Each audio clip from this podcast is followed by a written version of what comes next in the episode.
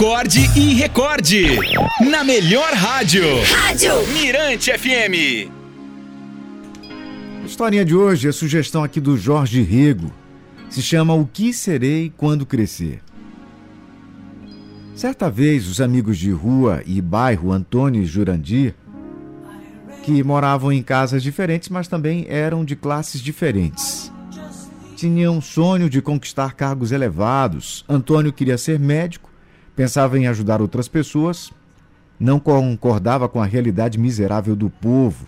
Já Jurandir, um pouco mais abastado, seria juiz. Ter uma vida confortável, trabalhar pouco, ganhar bem, ter o poder de mandar prender e soltar. Dizia que a sua justiça seria para quem errasse e fosse provado o seu erro. Os dois jogavam bola na rua misturado aos demais coleguinhas. Jurandir escolhia sempre o melhor time. E, quanto a Antônio, abria espaço para aqueles que só chutavam a bola. Para Jurandir, a vitória era tudo.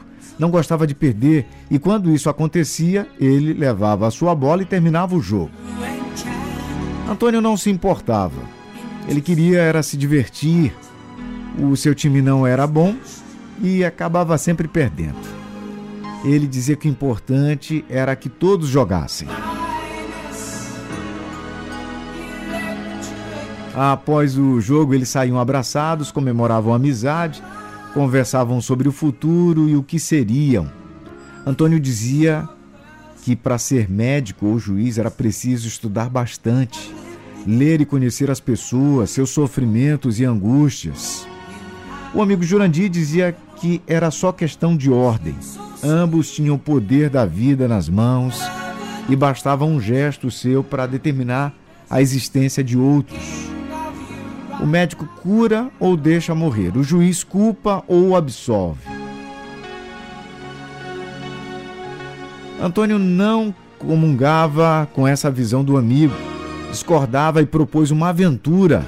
Seria um dia de mendigos de morador de rua, eles se disfarçariam e no final do dia teriam a certeza do que queriam ser quando crescer.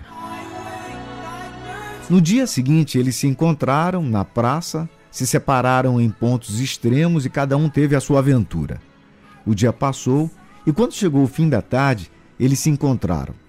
Tiraram seus disfarces e relataram as suas histórias. Antônio disse que amadureceu a sua ideia de ser médico, concluiu que o povo estava doente, com fome e sede, sem paciência, gentileza e o pior de tudo, violento e sem esperança. Como médico, ele queria ajudar e convencer outros a ajudarem.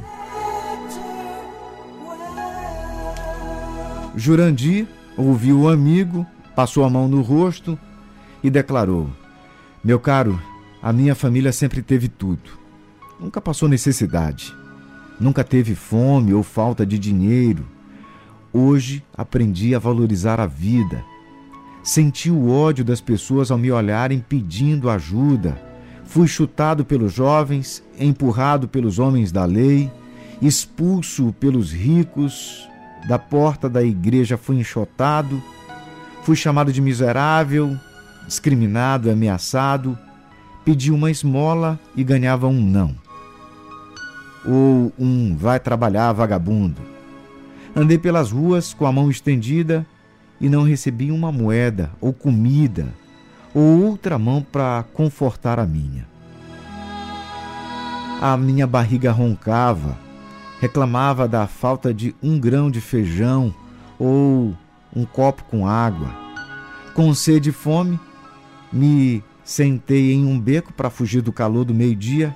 Pelo cansaço e fome acabei cochilando. O sono espantou a fome. Ao acordar, me deparei com um homem sujo, barba por fazer, e que, na sua bondade, me ofereceu uma fruta, a sua única comida.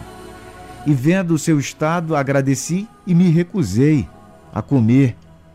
Ele precisava mais do que eu mas pegou a minha mão, colocou a fruta e disse: Filho, já passei do tempo Perdi a minha oportunidade de mudar o mundo. Faço agora o que fizeram por mim. Alimento quem tem fome. Pegue, coma, levante e vença por nós dois. Fiquei confuso com as palavras daquele homem. Olhei em volta e vi outras pessoas na mesma situação em que eu estava. Peguei a fruta, reparti entre eles, meu coração disparou, senti uma alegria invadindo o meu peito, me senti confortado. Recolhi a minha roupa e voltei para casa. Agora, meu amigo, sei o que fazer, como fazer e o que serei no futuro. Serei um juiz, não um juiz comum, e sim um juiz de justiça divina, lutando por igualdade, acabando com a miséria, a fome, a sede, a doença e, acima de tudo, com a discriminação das pessoas. Essa é uma ferida que lateja e dói tanto que um dia tem que sarar.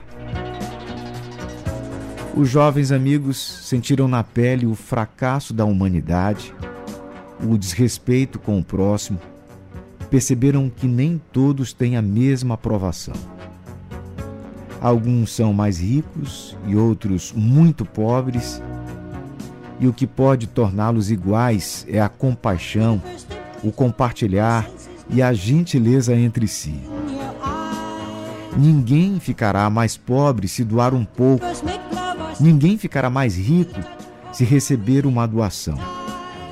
Às vezes, não precisamos de muito. Ou quem sabe só precisamos ouvir ou falar uma frase. Estou aqui. Conte comigo.